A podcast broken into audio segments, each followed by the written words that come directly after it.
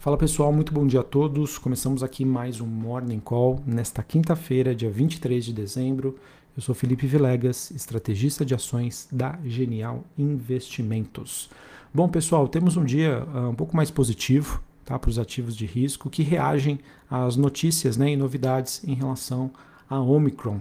Então nós tivemos na Ásia é, a maioria das bolsas lá fechando em campo positivo, mesmo movimento que acontece nas bolsas europeias e também olhando para os futuros norte-americanos. VIX caindo 0,27 na região dos 18, quase 19 pontos. Índice dólar DXY no 0 a 0, taxa de juros nos Estados Unidos subindo 1%, Bitcoin caindo 1,3 na região dos 48 mil dólares, movimento é, ligeiramente positivo para o petróleo, WTI negociado em Nova York, que se encontra na região dos 72 dólares o barril, é, cobre e níquel subindo aí 0,33 e 0,17 respectivamente, e uma queda aí de 1,68% para o gás natural. E esse dia um pouco mais positivo, pessoal, ele acaba vindo né, dessas notícias de que a Omicron é de fato aí menos agressiva do que as demais variantes da Covid-19. É evidente, tá, pessoal, que nos próximos dias ainda a gente deve conviver com o um noticiário é, de um aumento substancial de número de casos na Europa, na China e nos Estados Unidos. Os números da África do Sul ainda seguem em patamares elevados, mas ao mesmo tempo já apresentam uma desaceleração. E o que a gente tem, pessoal, de novidades é que um estudo realizado na África do Sul, né, que foi onde a cepa foi descoberta, mostrou que é, a, o diagnóstico né, de Omicron né, na África do Sul, de 1 de outubro a 3 de novembro, tinham 80% menos probabilidade de pessoas serem hospitalizadas do que se pegassem, por exemplo, outra variante. E uma notícia também importante é que a gente teve aprovação pelo FDA ontem do uso de um medicamento da Pfizer que pode ser utilizado em casa para combate a Covid-19 nos primeiros dias de contágio, né? E esse é um medicamento utilizado via oral. Nós sabemos, né, que existem em diversas regiões aí do mundo é, movimentos anti-vacina, né, de pessoas que não querem, escolheram é, ter essa opção de não se vacinar. E a utilização desse tratamento medicamentoso contra a Covid-19, sem sombra de dúvida, deve aumentar e muito a adesão de novas pessoas para combate né, ao vírus. É, o único problema disso é que ainda é bastante inacessível. Né? Se eu não me engano, é em torno de 500 dólares o tratamento para a Covid-19, ou seja, é ainda inacessível para a maioria das pessoas no mundo, mas é uma notícia que deve influenciar para que novos medicamentos surjam, aumentando a concorrência, os preços tendem a cair. Tá? Mesmo assim, pessoal, a gente deve monitorar. Existem países no mundo né, que adotam uma política de Covid zero, que, como por exemplo a China, em que poderíamos ver né, lockdowns pontuais e localizados é, a qualquer sinal aí de alastramento do vírus. Tá? Então, notícia mais positiva, mais construtiva em relação à questão da Covid-19, mas é aquilo, pessoal. Se houver lockdowns, isso tende a pressionar a inflação, isso pode pressionar e gerar né, maiores problemas nas cadeias produtivas, impactando perspectivas de crescimento econômico e inflação. E isso é muito importante, pessoal, porque apesar desse, desse, dessa questão da, da Omicron ter impactado os mercados no curto prazo, com uma visão de médio a longo prazo, é, o processo de subida de juros no mundo desenvolvido e retirada de estímulos vai ser um grande desafio para os mercados globais no ano que vem. Tá? E os dados de inflação eles permanecem fortes. Né? Nós tivemos os dados de preço ao produtor na Alemanha que tiveram uma forte alta hoje. Ontem na França e na Espanha também números altíssimos.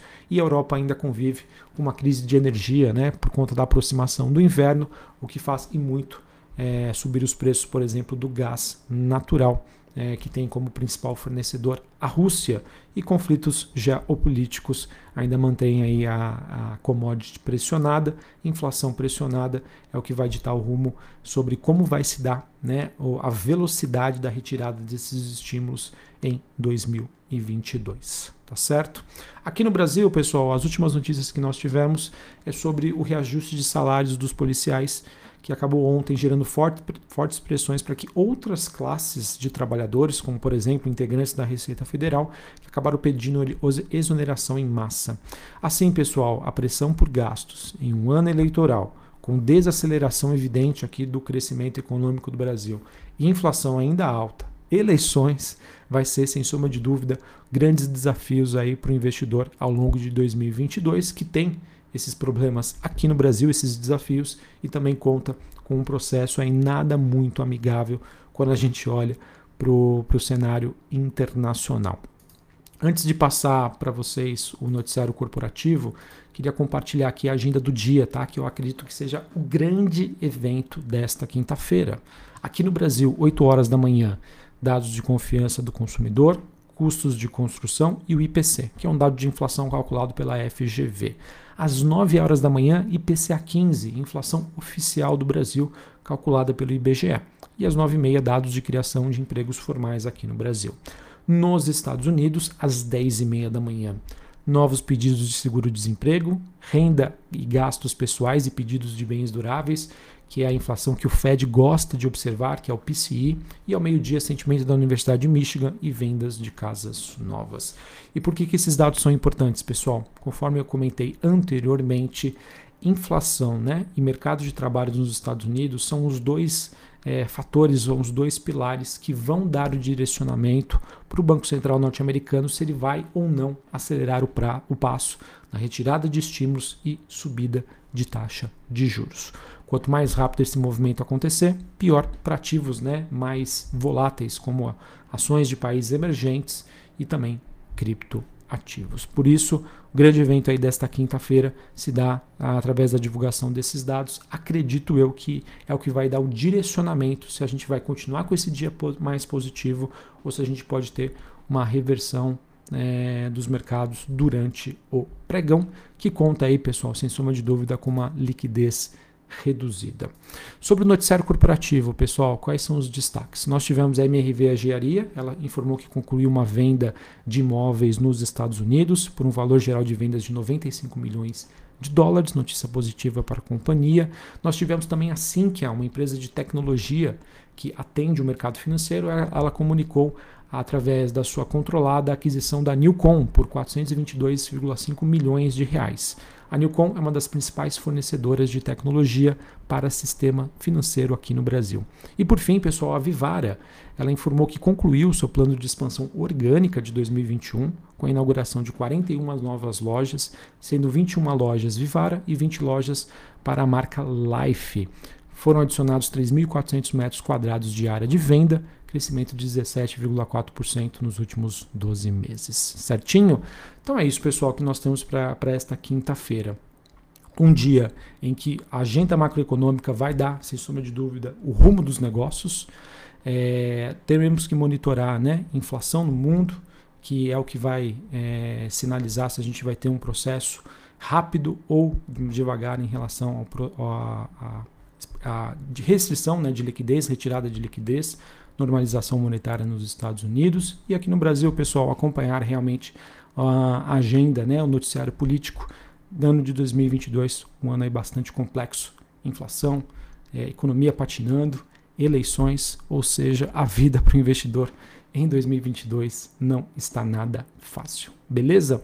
Pessoal, a gente retorna na próxima segunda-feira, dia 27 de dezembro. Queria desejar aqui para vocês um ótimo Natal a todos aproveitem, né? Se possível, consigam passar aí junto da família.